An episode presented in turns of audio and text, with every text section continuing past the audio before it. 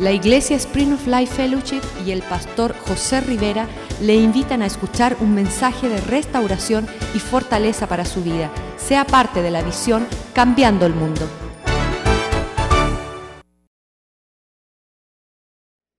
Pero cuando Dios sacó el pueblo de Israel de Egipto, Dios le dijo que le iba a introducir, déjeme, déjeme acordarle esas, esas palabras, porque a veces se nos olvida. Dios le dijo al pueblo de Israel que los iba a introducir a dónde? A la tierra prometida que se llama Canaán, ¿verdad? En aquel entonces era Canaán. Entonces, Dios le dice, todo lo que tus pies pisare va a ser tuyo. Y cuando ellos vieron los gigantes, Dios dice, yo te los voy a entregar en tus manos y te los vas a comer como. Como pan. Ustedes conocen la Biblia, ¿verdad? entonces miren todas las preguntas o todas las, las promesas que Dios comienza a darle a su pueblo desde el principio.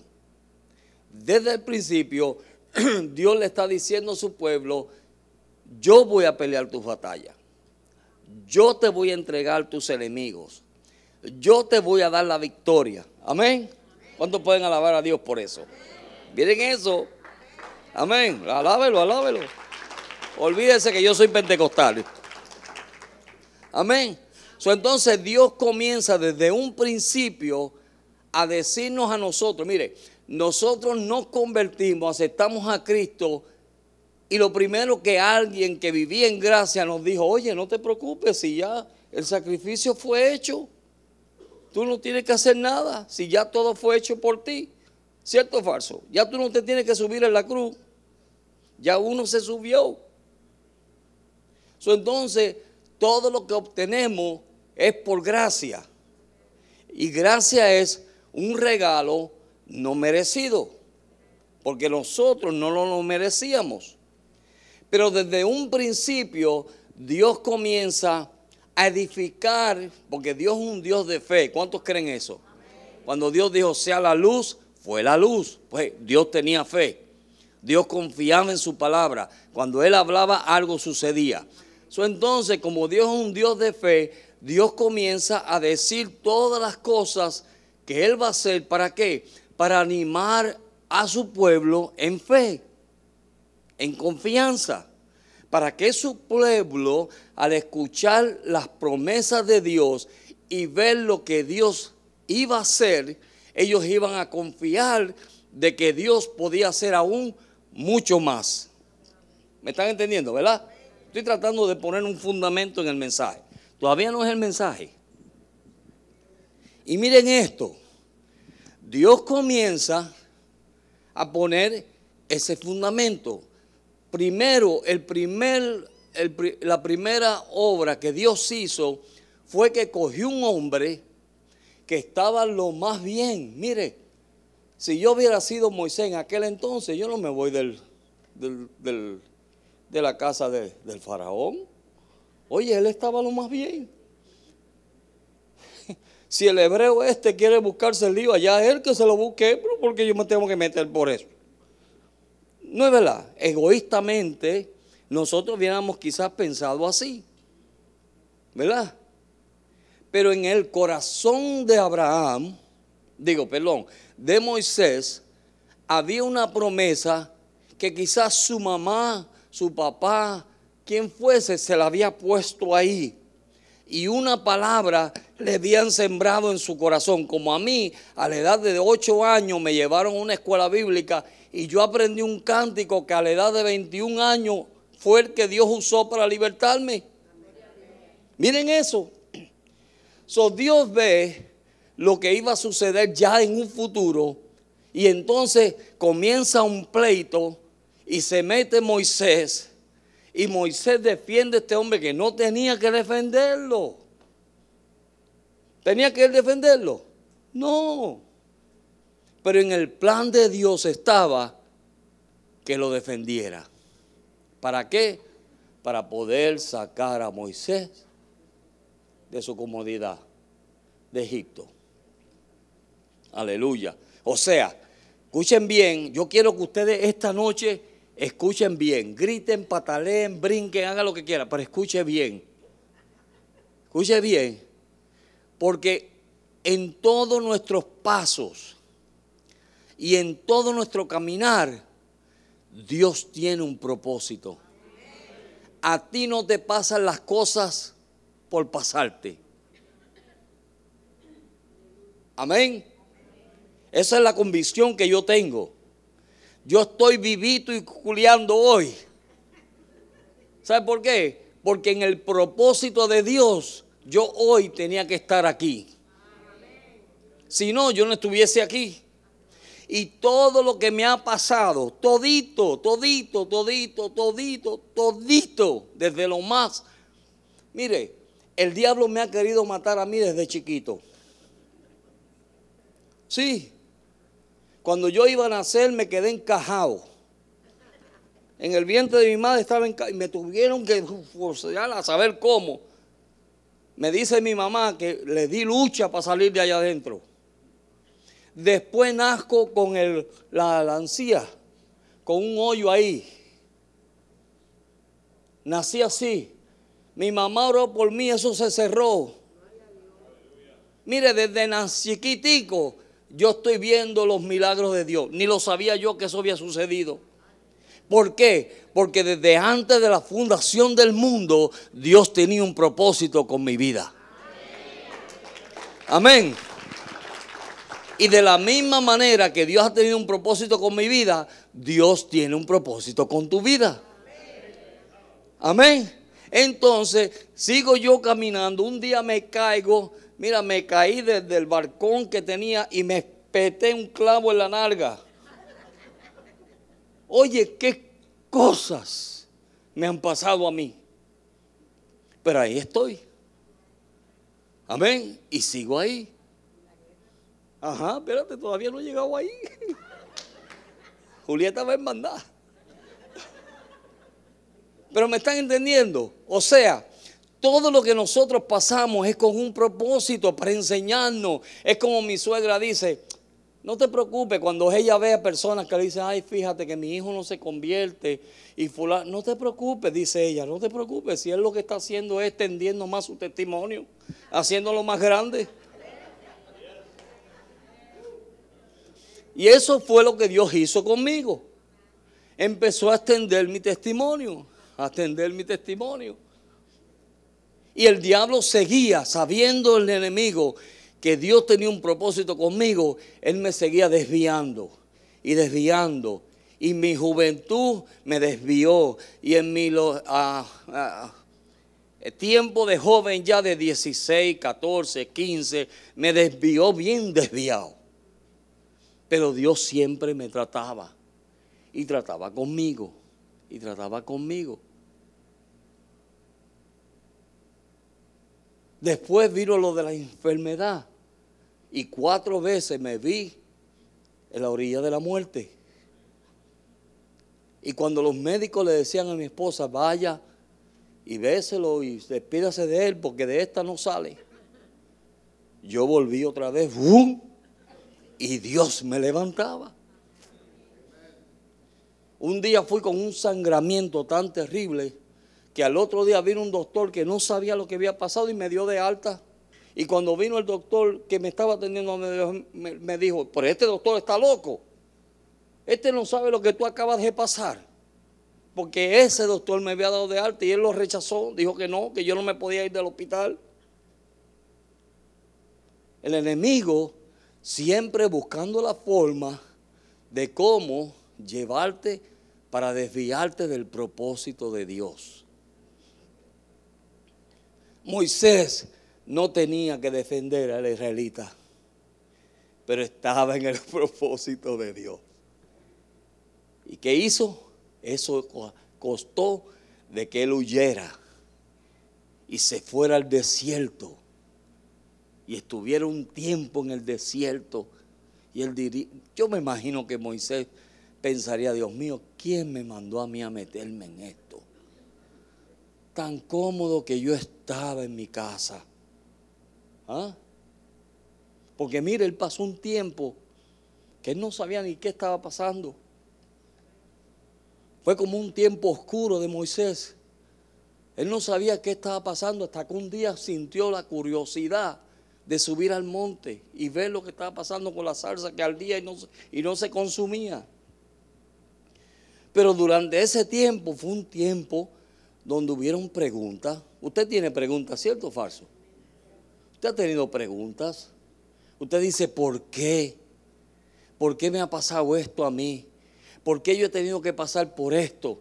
Si yo soy el hijo de María, ¿por qué me han mandado a mí a pasar por aquí? Porque estás en el propósito de Dios. Amén. Y todo eso lo que te está haciendo es preparándote para lo que Dios tiene al final. Todavía no hemos llegado ahí. Pero Dios tiene algo grande en el final por eso es, mire, los fundamentos de los edificios se toman un montón de tiempo. Usted ve los edificios que comienzan a levantarlos y usted dice, Dios mío, ¿cuándo, iban a, ¿cuándo van a levantar ese edificio? Y no ve señal de que van a levantar edificios.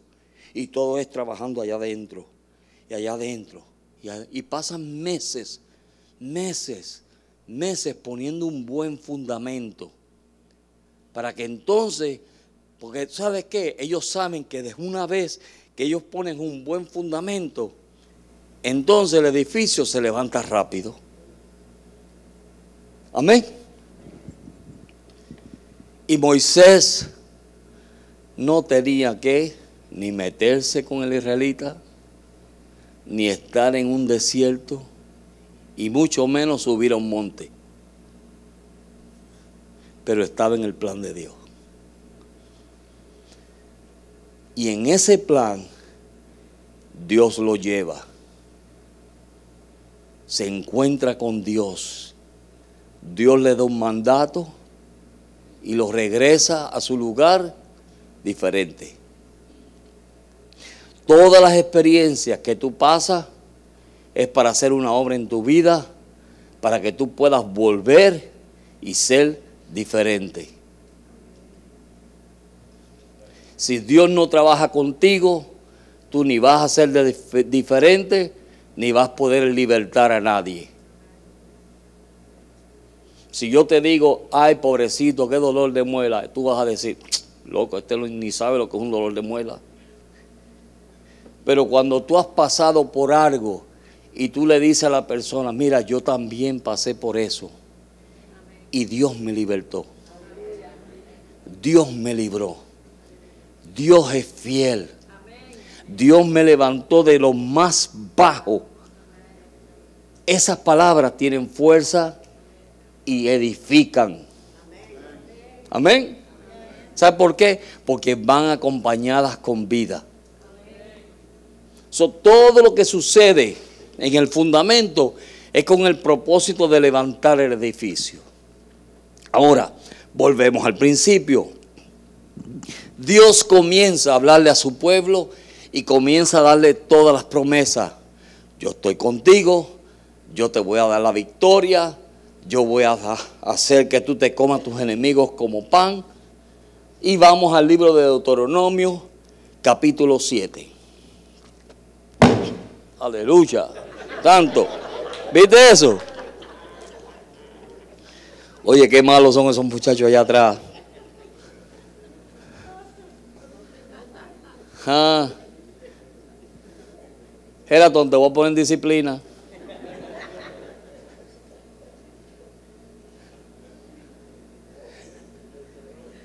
Deuteronomio capítulo 7. Dios comienza a hablar con su pueblo una vez más. Y Dios vuelve y les recuerda todo lo que él iba a hacer con ellos. ¿Ok? En el verso 1 dice, y cuando Jehová tu Dios te haya introducido en la tierra de la cual entrarás para tomarla y hayas echado de delante de ti muchas naciones. Miren, miren lo que le dice. Cuando Dios te introduzca a ti a la tierra que Él te quiere llevar y hayas echado de delante de ti al Eteo, al, Jerjeseo, al Amorreo, al Garaneo, al Fereceo, al Ebeo, al Jebuseo, siete naciones mayores y más poderosas que tú. ¿Ok? Cada una de esas naciones tenía, mire, si usted está tomando nota, se las voy a dar rapidito. Amorreo, jactancia. Eteo, temor, incredulidad. Fereceo, independiente. Eveo, hablar malo, chismes, mentira. Amén. Cananeo, mundanalidad. Y no es ser mundano de vestimenta, mundano de mente. Hay mucha gente que se viste lo más bien, pero son bien mundanos aquí. ¿Ok? Jebuseo, quebrantan consagraciones. Jerjeseos, perezosos. Miren todas las cosas por las cuales nosotros tenemos que pelear. Siete naciones, dice él, más poderosas, mayores que tú.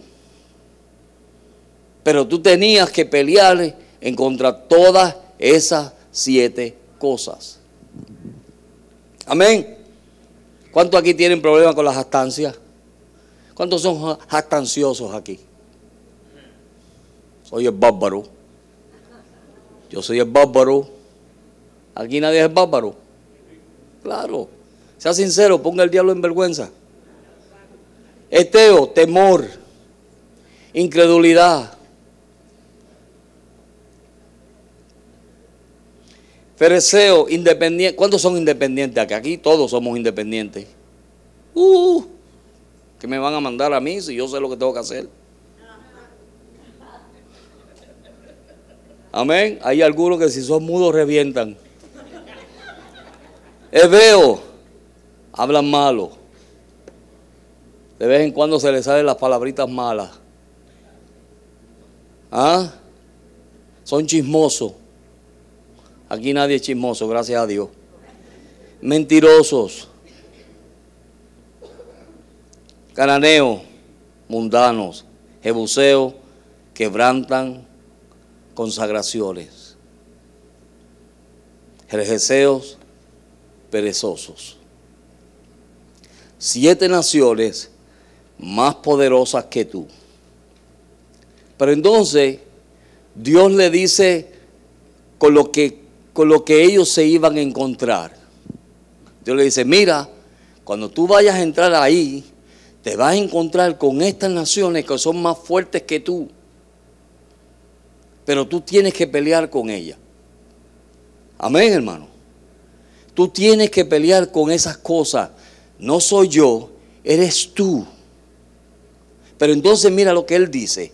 En el verso 2, Dios viene ahora y le da el mandato. Y yo dije anoche que mucha gente piensa que este libro es un libro de sugerencia. Bueno, si tú crees y quieres ganar la victoria, pues depende de ti. Pero no sugerencia. Dios está dando mandatos. So, cada vez que Dios da un mandato, Dios espera que su pueblo lo obedezca. Amén. Por eso es que las escrituras dicen que nuestro sí sea sí y nuestro no, no.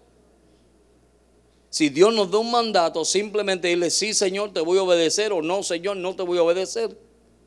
Pero él esperaba que ya que le había mostrado a ellos que habían siete áreas o siete naciones más poderosas que ellos y él sabía que corrían peligro, él le dijo, yo les voy a dar el mandato y les voy a decir cómo ustedes las van a vencer. Amén. Y entonces dice en el verso 12, y Jehová tu Dios las, las haya en, ah, y Jehová tu Dios las haya entregado de delante de ti y las haya derrotado, las destruirás del todo, no harás con ella alianza, ni tendrás de ella misericordia. Dos cosas. Amén. ¿Quién las va a entregar a ti? Dios. ¿Quién va a pelear tus batallas? Dios. ¿Quién te va a dar la victoria? ¿Qué es lo único que tú tienes que hacer? no tener de ellas misericordia, ni hacer alianzas con ellas. Pero ese es el peligro, que muchas veces nosotros nos encontramos haciendo alianza con nuestros enemigos. Y nos encontramos haciendo alianza con áreas que Dios nos ha dicho a nosotros que no hagamos alianza. Y no solamente hacemos alianza, sino que comenzamos a tener de ellos misericordia. Ay, pobrecito, pero es que, es que Dios sabe que uno es tan débil. Y, y, Dios sabe, y Dios sabe, claro que Dios sabe. Por eso Dios te dice, no hagas con ellos alianza, ni tengas de ellas misericordia. ¿Cuántas áreas de esas tú has tenido misericordia? Deje ver. Uh. ¿Cuántas áreas de esa en nuestra vida nosotros hemos tenido misericordia? Es más, le voy a decir más, cuando a veces usted muestra misericordia con gente que están pasando por tiempos difíciles, a veces no es de Dios eso.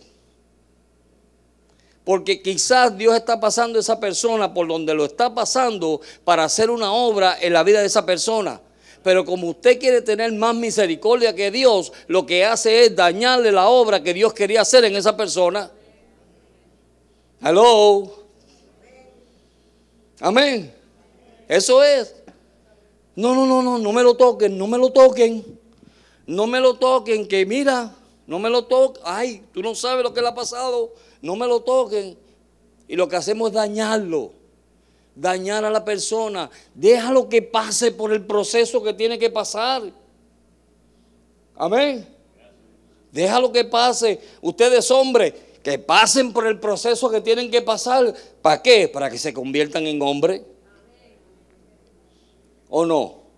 Claro. Ay, no, mi hermano, imagínate a trabajar. No, yo no puedo.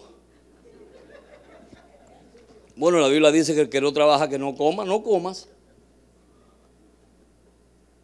No, hermanito, por favor, es que el hermano, pobrecito, pobrecito. Hay hermanas así, ¿verdad, hermana? Ay, no. Ay, que mi esposo es tan lindo. Mira, él es tu esposo, no es tu hijo. Aló. Él es tu esposo, no es tu hijo. Deja de estar sobando tanto que tú no eres panadero. Sí.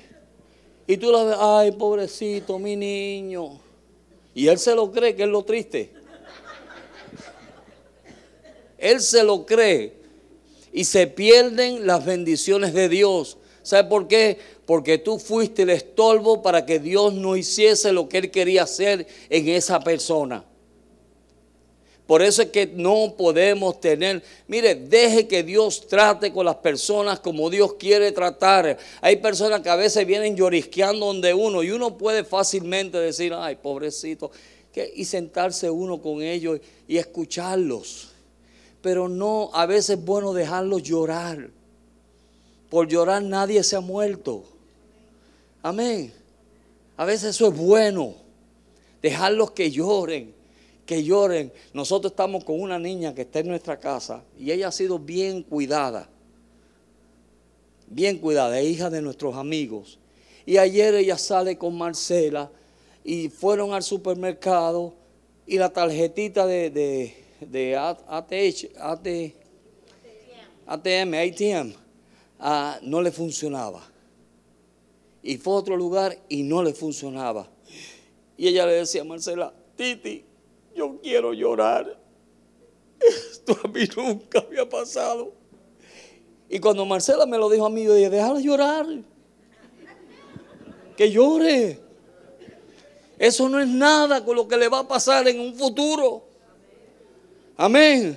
Si ahora la pupuchamos y si la aguantamos y si, ay, pobrecita mi niña y esto y lo otro, mira, lo que estás criando es un monstruo. Pero cuando tú dejas que las personas pasen por el proceso que Dios tiene, oye, Dios tiene un proceso para cada uno de nosotros porque nuestro carácter es diferente. Cada uno de nosotros tiene un carácter diferente. Y para Dios poder tratar con tu carácter, Dios te tiene que pasar por un proceso en donde Dios puede tratar contigo de tal manera que tú te ablandes. De lo contrario, nos quedamos estancados y no logramos crecer a la medida, a la estatura de la plenitud de Cristo. Seguimos. Esto está poniendo bueno. Amén. Pero mira lo que le dice, no tengas de ellos misericordia. ¿Qué es lo que tú estás haciendo que estás teniendo tanta misericordia de lo que tú haces? O haces de cosas sabiendo tú que son malas, que te van a llevar al desánimo, a la destrucción, a lo que sea, estás teniendo de ellos misericordia o haciendo alianzas con ellos. Y le ponemos nombre y hacemos excusas. ¿Verdad, mamás? No me toque la nena ni el nene. Porque pobrecito, mira, me le da catarro. Que le dé pulmonía. Dios lo sana. Usted dirá, qué cruel es el pastor. Pero de lo contrario, no aprendemos. Y Dios tiene que pasarnos por esos procesos. Dios nos tiene que llevar a nosotros por procesos donde Él puede sacar para que nosotros podamos ver todos nuestros enemigos. Amén, hermano. Hay peleas que, mira, yo no las puedo pelear por ti. Tú las tienes que pelear. Por más consejo que te den y por más que te animen, la pelea es segurita para ti. Pastor, ayúdeme. Yo no puedo. Ni Clarita.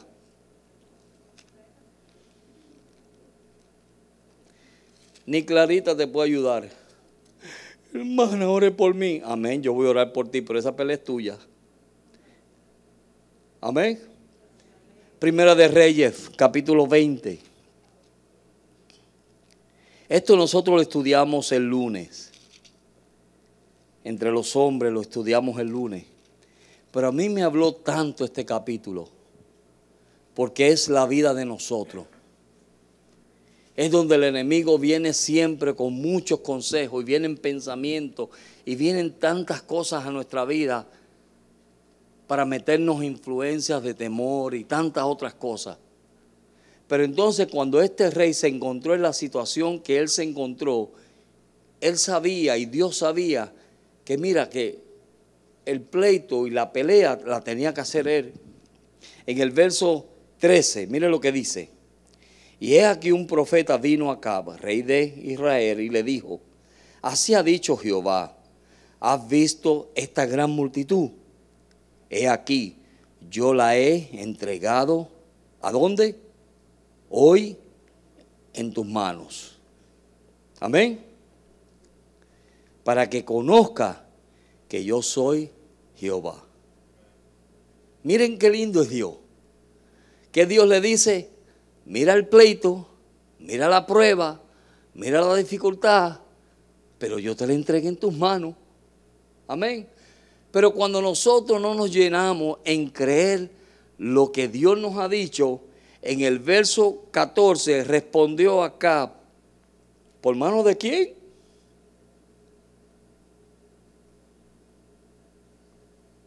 ¿Quién va a hacer eso?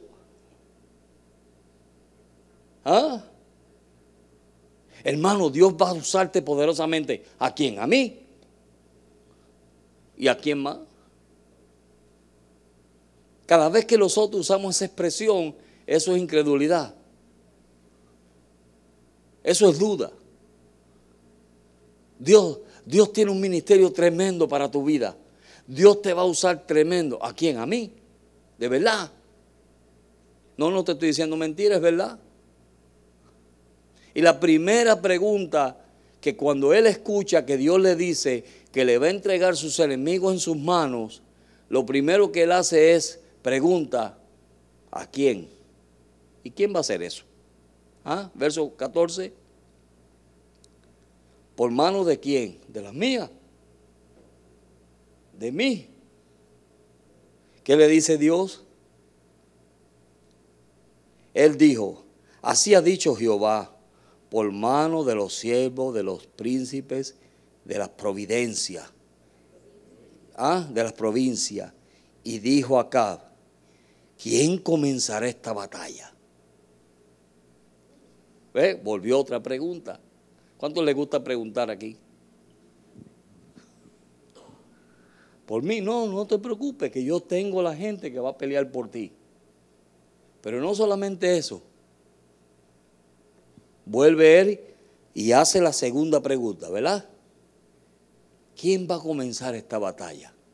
¿Y qué Dios le dice? Tú. ¿Cuánto estás listo para pelear? Somos muy diplomáticos, ¿verdad?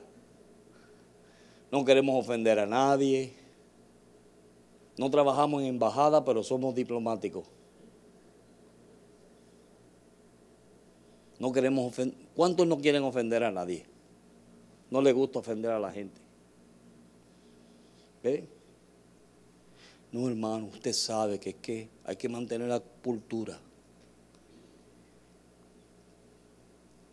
Pero cuando Dios nos manda a decir la verdad y a compartir lo que está en la palabra de Dios, van a haber gente que se van a ofender. ¿O no? ¿A cuánto de ustedes le ha pasado eso? Cuando usted se mete en la palabra de Dios y usted comienza a vivir la palabra de Dios y usted comienza a compartir la palabra de Dios como es, van a haber ofensas.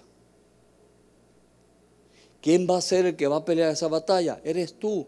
Porque desde el momento que tú decidiste aceptar a Cristo como Salvador personal, mira, te encontraste el peor enemigo que tú te podías encontrar. Se llama Lucifer, Satanás, el diablo. Amén. Así es. Y por más que tú trates de poner las cosas lo más aguadas y lo más de eso para que la gente no se ofenda, siempre van a encontrar algo donde dijo, ¿y qué se cree este? Se cree más espiritual que nadie. Se van a sentir ofendidos. ¿Sabe por qué? Porque la verdad cuando viene trae luz y a las tinieblas no le gusta la luz. Aleluya. Cuando la gente está viviendo en tinieblas y tú les resplandece luz, se molestan. Aún cristianos aún hermanitos, cuando tú vienes y tú le dices, varón, te estás mal, eso no se hace. Eso no, eso no es así. No, pero hermano, yo pensaba que tú eras mi hermano. Claro que yo soy tu hermano, por eso te estoy corrigiendo. Porque soy tu hermano. Ay, qué pesado eres.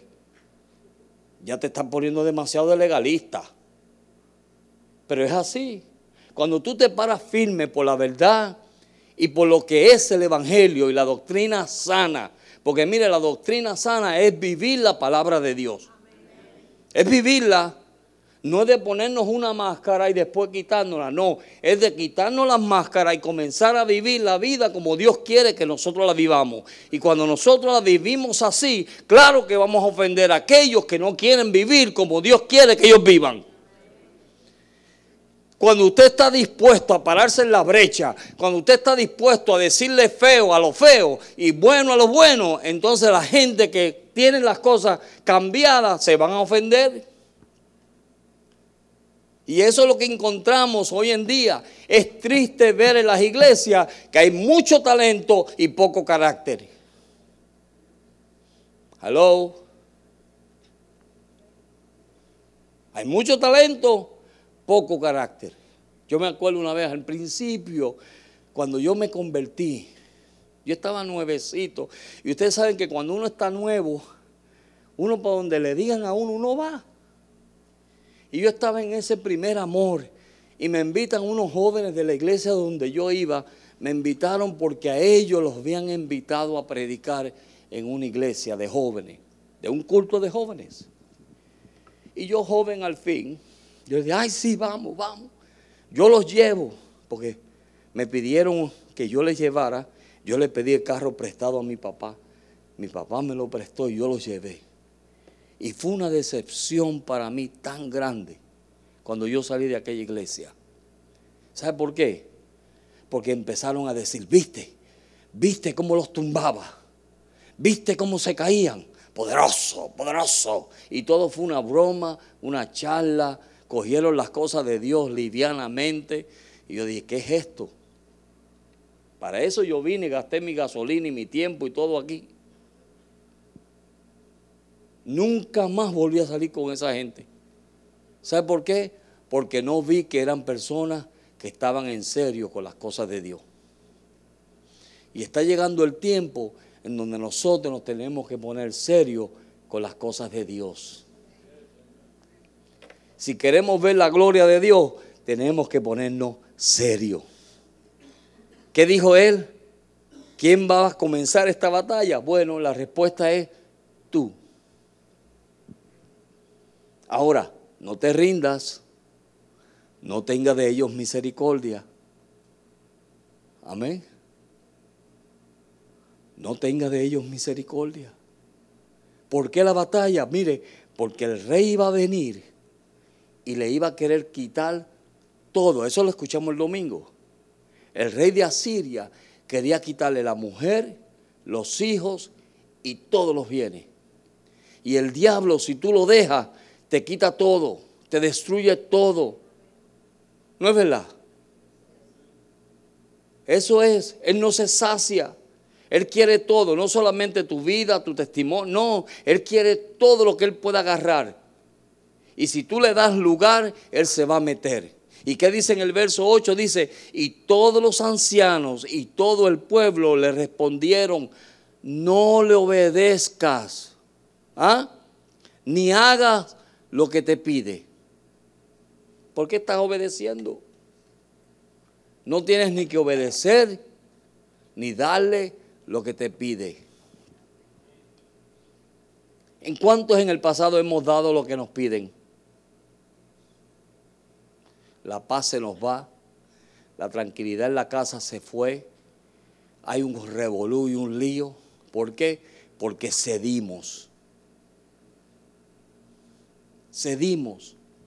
Dios viene, llena la casa de paz, llena la casa de tranquilidad las bendiciones comienzan a caer en nuestro hogar, las ventanas del cielo se abren, comenzamos a ver la bendición de Dios sobre nuestras vidas. Y de momento el diablo viene y comienza a poner cositas y a pedirnos cositas y nosotros comenzamos a ceder. Y a ceder. Y comienzan los dardos, ¿ah? ¿O no? Comienzan los darditos. Y de momento aquella dijo algo que, ¿por qué lo dijo, Dios mío?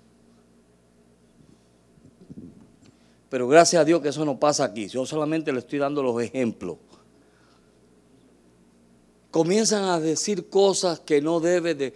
¿Cuántos de nosotros hemos abierto la boca cuando no tenemos que abrir la boca? Y decimos cosas que después tú mismo dices, ¿por qué lo dije? Y comienza a minarse la casa.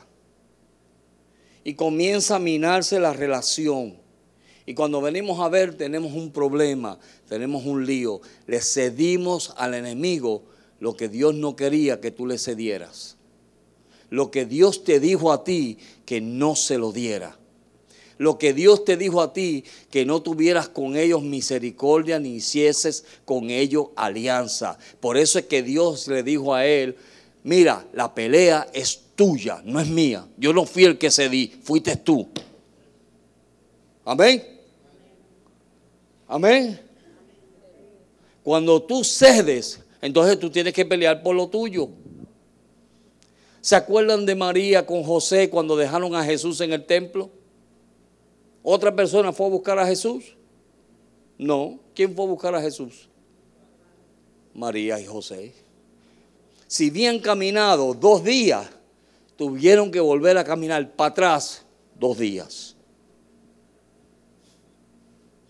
Por eso es que cuando tú estás en avivamiento y el brinco y el salto y gloria a Dios, aleluya, y cedes, tienes que volver otra vez a caminar lo que ya habías caminado. ¿Me están entendiendo, verdad? Por eso es que cuando tenemos un avivamiento en nuestra vida, no lo dejes perder, porque después para recuperarlo tienes que luchar. Amén. Tienes que luchar. Entonces, ¿qué le dice? Mira, no lo obedezca. No dejes que el enemigo venga a hacerte la vida imposible. No lo dejes. Cuando Él comienza a pedir cosas de tu vida, mira, no te rindas. No se lo dé. Peléala. Peléala. Párate firme. ¿O no? Las veces que nosotros nos hemos metido en problemas, ¿por qué ha sido? ¿Por qué no nos paramos firmes? Amén. ¿No es verdad? Es por eso.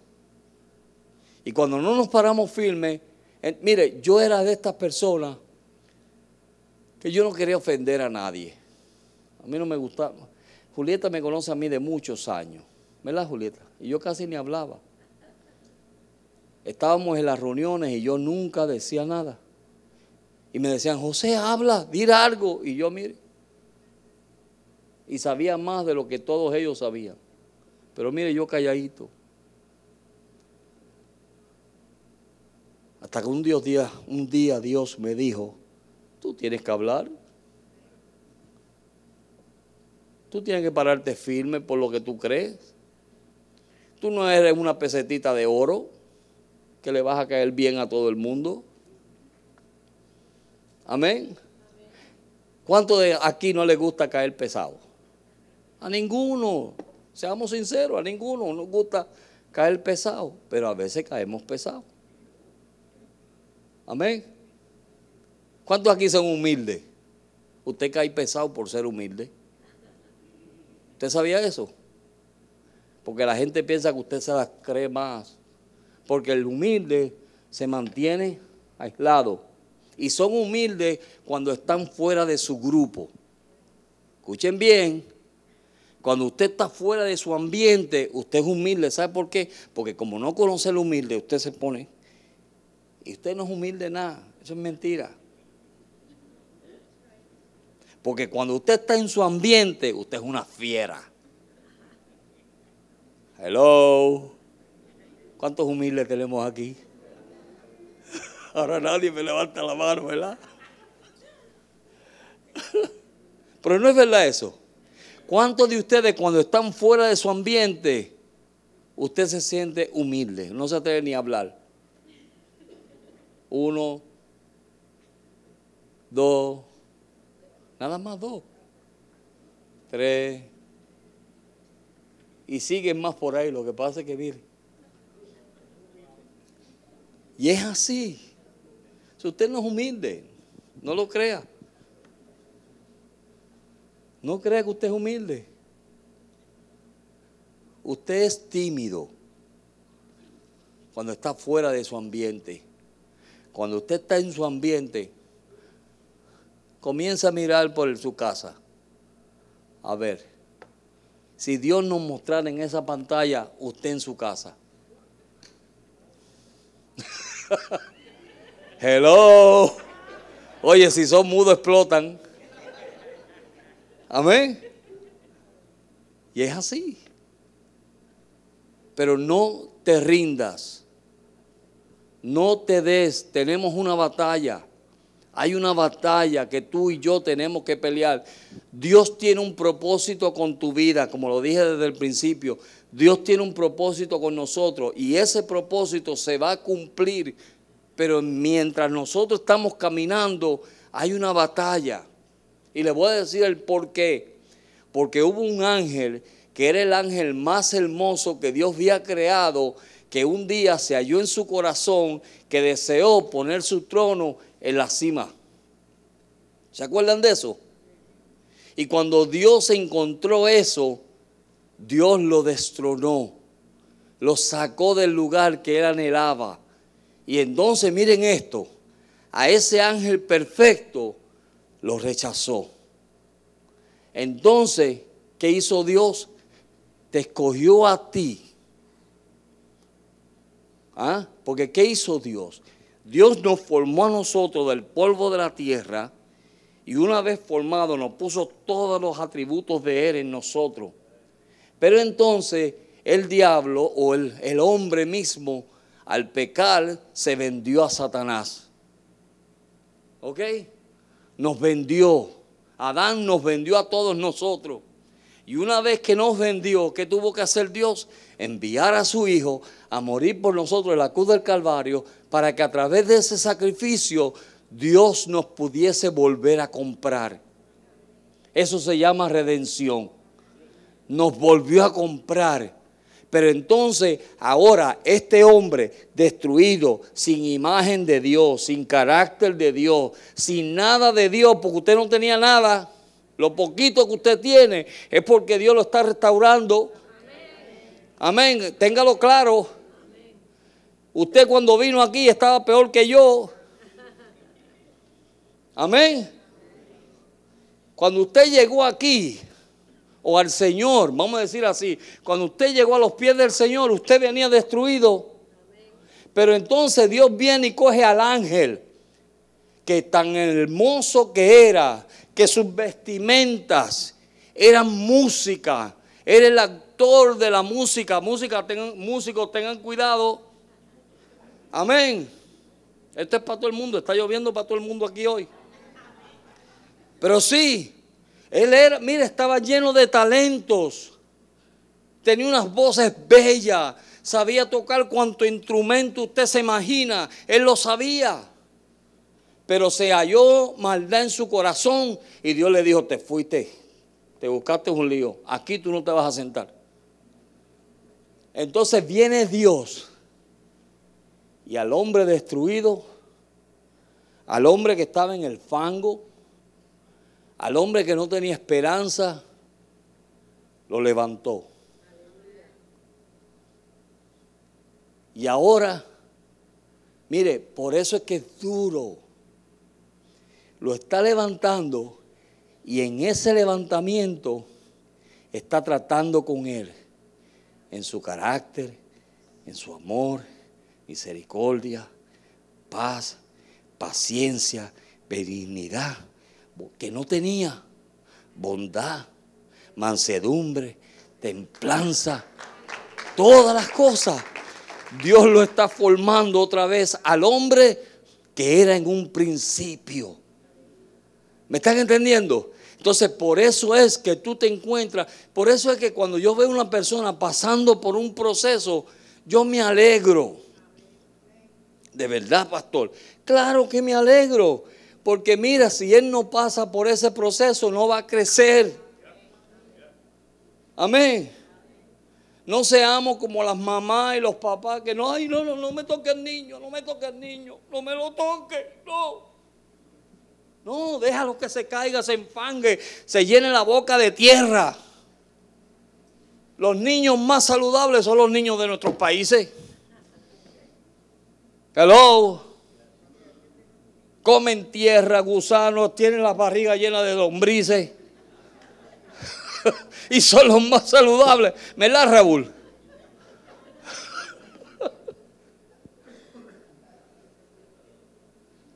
Pero cuando tú estás cuidando y cuidando y cuidando y cuidando, no aprenden. Y entonces le pasa algo y ¿para dónde corren? ¿Para dónde corren? Mami, Mami, mira lo que me hizo fulano. ¿Cuántos de ustedes son así? Mami, mira, pastor, mira lo que me está pasando. Y gloria a Dios que nuestro pastor no es así. Que tú vienes y dices, pastor, mira lo que me está pasando. Y él viene con un palo y te da dos palos más. Y yo digo, gloria a Dios. ¿Sabe por qué? Porque si Él no lo hace, tú no vas a crecer. No nos vamos a crecer. Todo lo que yo he aprendido, lo he aprendido con golpes, con experiencias, con experiencias, pasando por experiencias y etapas en donde yo mismo he dicho, Señor, ¿hasta cuándo, Dios mío? ¿Hasta cuándo tú me vas? Oye, no salgo de una cuando estoy metido en otra. Yo soy tu siervo, Señor. Sí, por eso. Eres mi siervo. Ahí te va. Y sigue, Y viene, y me viene una, y viene, Señor, por favor, mira, y esto ahora, sí, sí, sí, no te preocupes, que te voy a sentar en mi trono, no te preocupes, pero mira, y ahí viene otra vez, y cuando más tranquilo estoy gozoso y alabando a Dios, ¡pum! Viene el otro palmetazo. Y ahí vas. Y Señor, ¿por qué? No te preocupes, te estoy perfeccionando.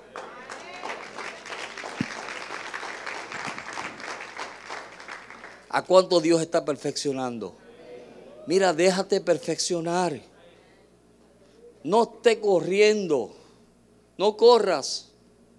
Dile las pruebas, bienvenidas son. Amén. Dile amén, gloria a Dios, aleluya. Vamos para la otra. Y ahí nos fuimos. Amén. Mira Juan, ahí, para adelante. Amén. Digámosle así. Imagínese, mire, mire esto. En las pruebas que nosotros pasamos, lo lindo de eso es que como Dios nos dijo que iba a estar con nosotros, ¿verdad? Porque Dios lo dijo desde un principio, yo estaré con vosotros. Y Él dijo, yo no los voy a dejar, nunca los voy a dejar. Miren esto, pero esas promesas tú y yo las tenemos que creer. Porque si nosotros no las creemos, cuando venga y se levante un colonosor y haga una estatua y te diga a ti, adórala, ¿qué tú vas a hacer? La vas a adorar. Si no te afirmas en Dios, pero cuando tú te llenas de Dios y te llenas de fe y confías en el Señor y has visto a Dios llevarte de victoria en victoria, de triunfo en triunfo. Ayer me iba a morir, hoy estoy vivo. Antier me iba a morir, hoy estoy vivo. A los otros días me iba a morir y ahora Dios me volvió y me libró. Amén. ¿Ah? Mire, cuando yo fui al Salvador la primera noche, me tiré a orar y no fue porque tenía deseo de orar, fue porque había una balacera y me dio un miedo. Me dio un miedo que yo dije, Señor, si tú no me sacas de aquí, yo me voy. Así le dije. No crean que yo soy el poderoso de Israel. Yo dije, Señor, si tú a mí no me sacas de aquí, yo mañana cojo un vuelo y me voy de todo esto. Pero como Dios tenía un propósito con mi vida, miren esto, y yo le he dicho aquí otras veces, como Dios tenía un propósito con mi vida, ¿sabes lo que sucedió? Que cuando yo empecé a orar, de momento yo sentí, eso lo sentí yo, ni el diablo me puede decir que no, que es verdad, yo lo sentí. Yo sentí un hombre pararse a mi lado, alguien fuerte, yo sentía que era alguien fuerte y me produjo, no, sí me produjo, me produjo confianza. Por eso yo pude estar en El Salvador 10 años. 10 años bajo una guerra, que salíamos de un pueblo a otro y a veces nos teníamos que meter debajo de los carros porque nos encontrábamos con los enfrentamientos entre guerrillas y soldados. Pero en todo tiempo yo sentí ese hombre a mi lado. ¿Ve? Por eso que cuando la hora viene y trata de levantar estatuas, ¿tú sabes lo que va a suceder? Que yo me meto al fuego. Vamos a meternos al horno porque si Dios, yo sé que Dios me va a libertar, pero aunque Dios no me libertare, yo no me voy a postrar a ti. Y esa es la consagración que muchos de nosotros tenemos que tener. Porque vienen situaciones en nuestra vida donde tú tienes que tomar una decisión. Porque el justo por la fe vivirá. Y va a llegar un momento en tu vida donde Dios te va a decir o fe o fe. O confía o confía. Va a venir ese momento donde Dios te lo va a decir y esos tres muchachos, como ya habían tenido la experiencia, ¿se acuerdan de la experiencia que habían tenido? Que Dios le había revelado el sueño a su amigo Daniel. ¿Se acuerdan? Ya ellos estaban confiados de que Dios podía hacer lo imposible posible. Y cuando dijeron, no nos vamos a postrar, porque sabemos que Dios nos va a libertar. Y aunque no nos libertare, con todo y eso yo no me voy a postrar. Y fueron.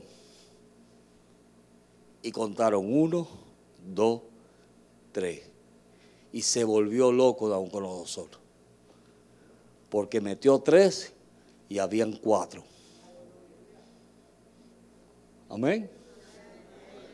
Metió a tres y habían cuatro. Y uno era semejante al Hijo de Dios. ¿Sabe por qué? Dios cumpliendo su promesa. Yo voy a estar contigo. Yo no te voy a dejar solo. Yo voy a pelear tus batallas. Amén, hermano. eso nosotros tenemos que creerlo. Nosotros tenemos que llenarnos de Dios. Mire, deje ya de tener alianza con sus enemigos. Los vicios que usted tiene, las malas mañas que usted tiene, la poca vergüenza que usted tiene, ya, deje ya de tener misericordia de esas cosas. Decida tomar una decisión de crecer. Usted no puede seguir así, no podemos seguir así. Viene Cristo y Cristo viene a buscar una iglesia santa, gloriosa. Amén. Él viene a buscar una mujer hecha y derecha. Él no viene a buscar una niña. ¿Verdad? Él viene a buscar a una persona que cuando le veamos, dice la Biblia, seremos tal y como Él es. Eso dice la Biblia. Eso es lo que Dios anhela. Por eso esos hombres en el Nuevo Testamento y estos profetas del Antiguo Testamento dieron su vida porque tenían una esperanza de una vida mejor. Entonces nosotros si tenemos esa esperanza, dice que el que tiene esa esperanza se purifica como Él es puro. entonces, yo sé mis áreas débiles. Yo sé a lo que yo me rindo. ¿Verdad? Yo sé que cuando viene ese espíritu de desánimo y comienza a hablarme, ahí voy yo.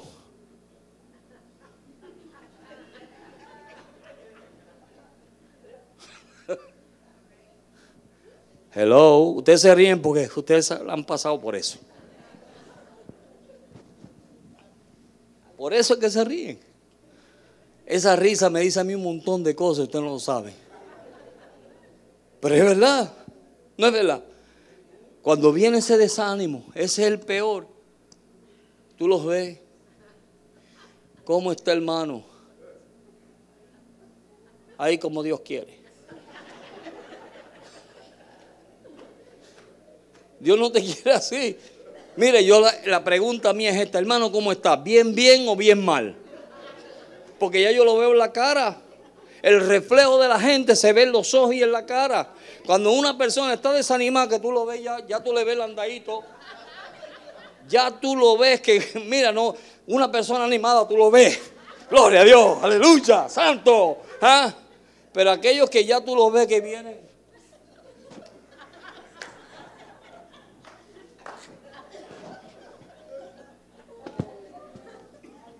Es más, yo le doy la espalda y me voy porque me hay una ley en la Biblia, en Levítico, que dice no toca al muerto.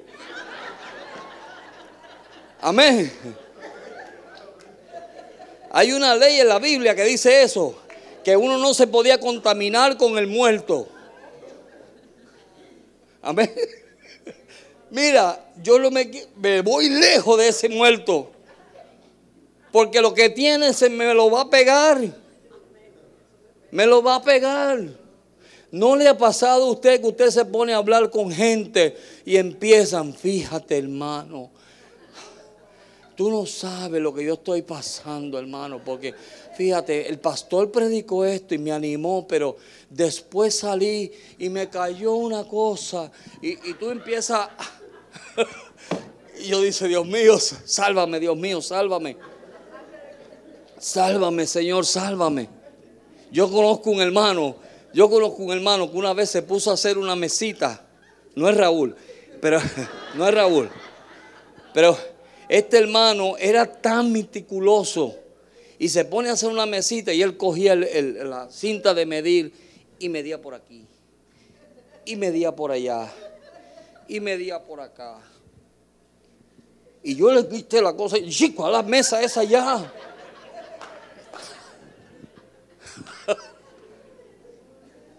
Amén. ¿Cuántos de nosotros nos encontramos con gente así? Vean la película El progreso del peregrino, la antigua. En YouTube está, bájenla. Progreso del peregrino. Para que ustedes vean que se van a encontrar con flexible. Y ahí estaba flexible. Ay, ¿para dónde vamos? ¿Y cómo es este camino? Y este camino es difícil. Y así hay un montón de gente. Solamente ve lo difícil que es el camino y no ve al Dios que le prometió desde el principio. Aleluya. Amén. Solamente están viendo lo difícil, lo difícil, lo difícil, hermano. Es que no tengo ni para leche. Bueno, gloria a Dios, ora. Ora. Hermano esto y hermano aquello. Y siempre están viendo lo negativo y lo negativo y lo negativo y lo negativo. Mira, de ese muerto, aléjate. Sopla a ver, háblale a ver si esos huesos reviven. Pero cuando yo veo que veo personas que yo le hablo y le hablo y le hablo y esos huesos no van para ningún sitio, yo me alejo. Amén, hermano. Dios tiene victorias grandes para nosotros. El problema de que no tenemos la victoria, ¿sabe por qué es? Porque hemos hecho alianza y hemos tenido de ellas misericordia. La culpa no es de nadie, es suya. Y es mía cada vez que nosotros nos rendimos a las artimañas del enemigo. Podemos vivir una vida en victoria.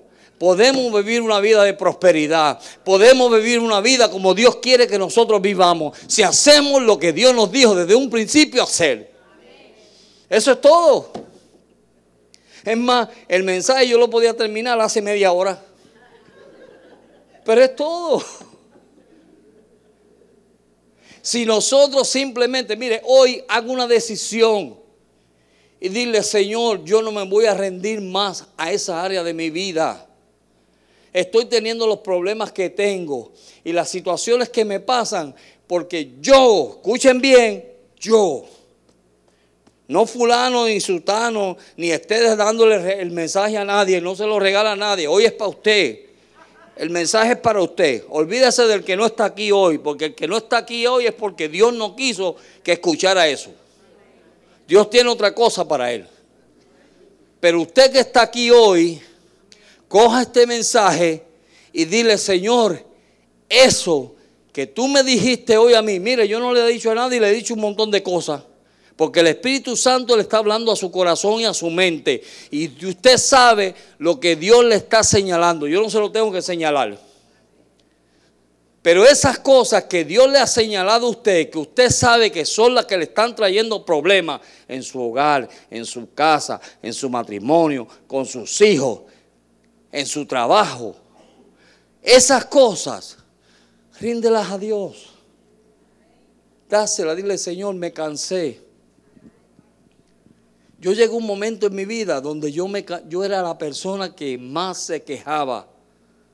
una vez un hermano me dijo, José, Dios mío, por favor, cállate ya. Porque de todo yo me quejaba. Hasta que un día yo dije, Señor, ayúdame. Yo no puedo seguir así. Y reconocí que el problema era yo.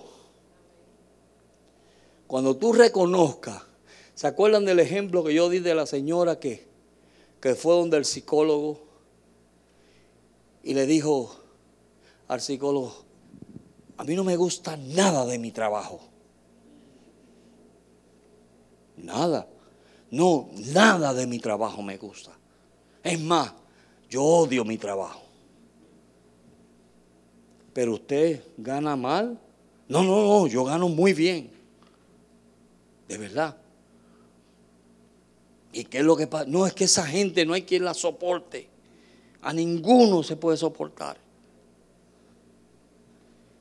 Y el psicólogo le dijo, mire, haga una lista de todas las cosas buenas que usted ve en ese trabajo. Y ella, y le dijo, y cuando haga usted la lista, coja la lista y comience a darle gracias a Dios por las cosas buenas que usted ve. Y ella empezó. Y hizo la lista una por una, una por una. Y al tiempo regresó donde el médico y el médico le dice, oiga, ¿y cómo le va en su trabajo? Dice, usted no sabe. Pero esa gente son las más amables. Son tan amables esa gente.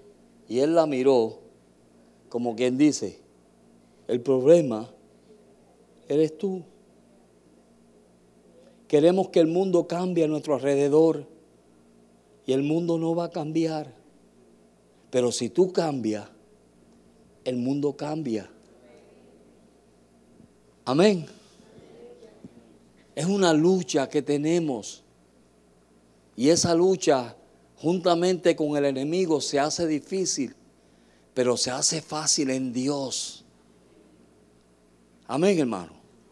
Déjate de ver las cosas que no tienes que ver y afírmate en Dios. Y cuando nos afirmamos en Dios, entonces las cosas cambian. Amén. Señor, el problema es por esto, esto, esto, esto. Pero yo le di lugar. El enemigo me pidió y yo cedí a través de cosas, el enemigo te pide y tú cedes. ¿Se acuerdan de Elías? Ya para terminar. Un hombre poderoso en Dios. ¿Verdad que sí?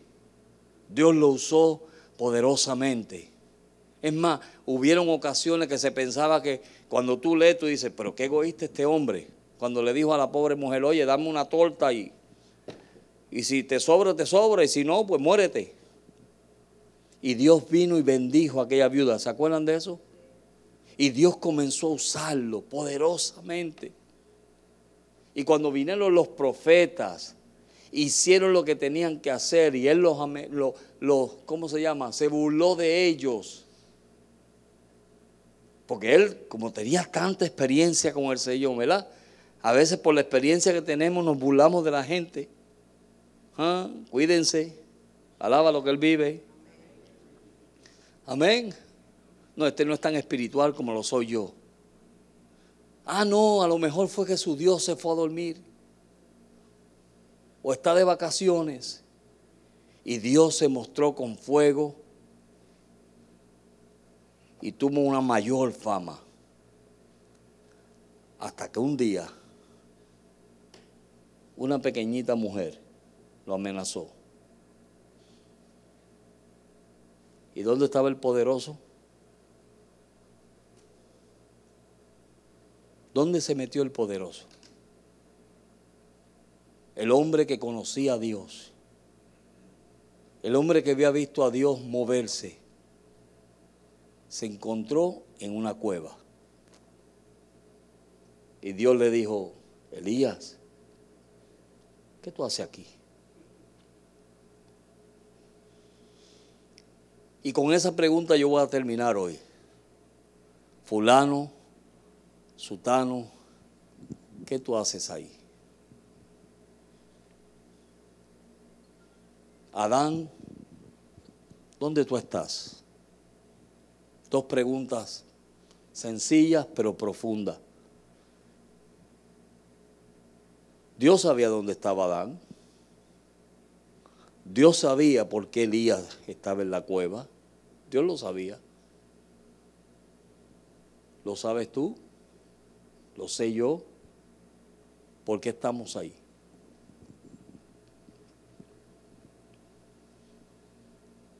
Esto es una batalla y hay que pelearla.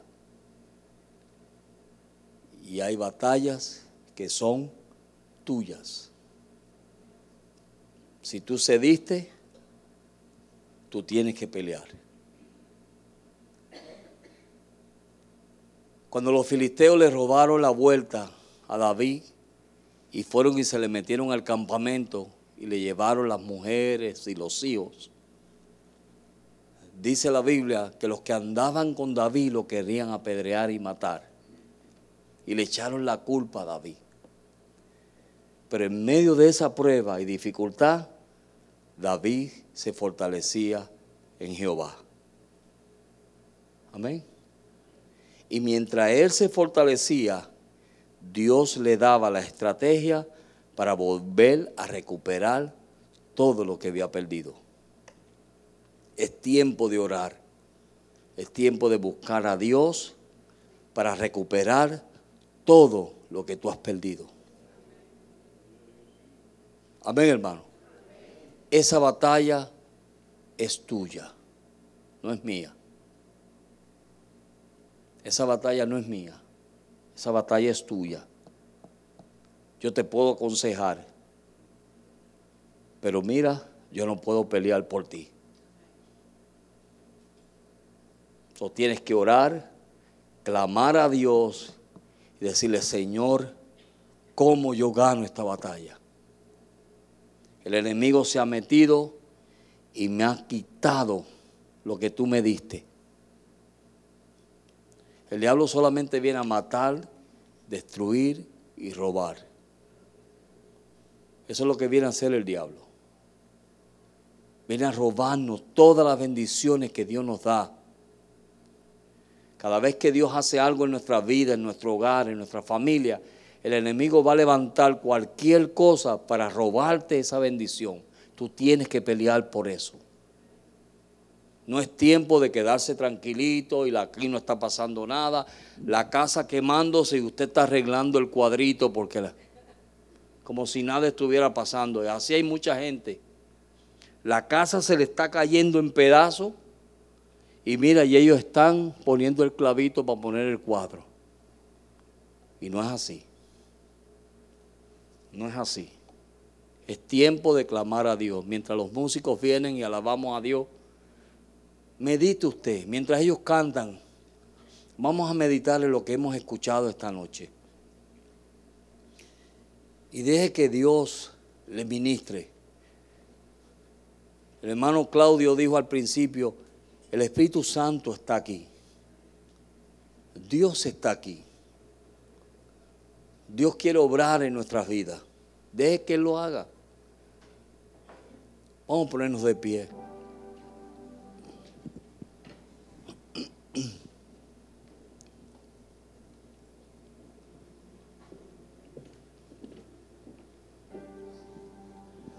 Yo no sé si Dios te habló, pero si Dios te habló ahí mismo donde tú estás, ten una conversación con tu Dios. Yo no sé las áreas en las cuales tú estás teniendo dificultad o problema, pero tú sabes, Dios sabe. Dile, Señor, yo me he rendido muchas veces. La causa de que esto se ha empeorado es porque yo me rendí.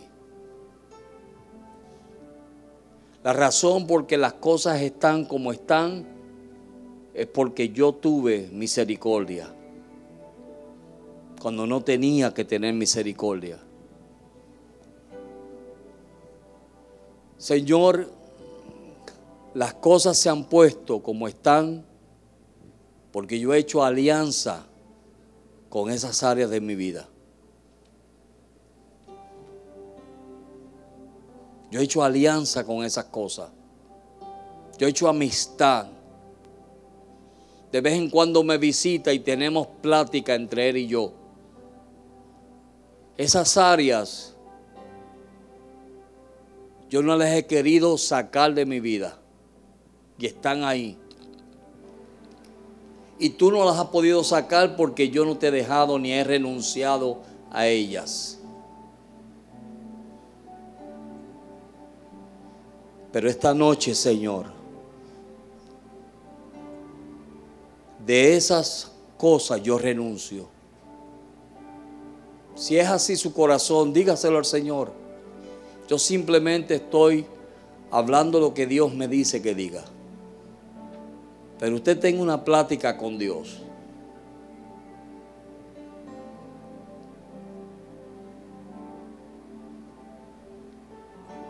Dile, Señor, yo quiero renunciar a esto. Me está destruyendo. Está destruyendo a mis hijos. Está destruyendo mi matrimonio. Está destruyendo mi vida, Señor. Yo no puedo seguir así. Yo tomo hoy una decisión de comenzar a ser diferente. Esas actitudes carnales, Señor, yo no las quiero en mi vida.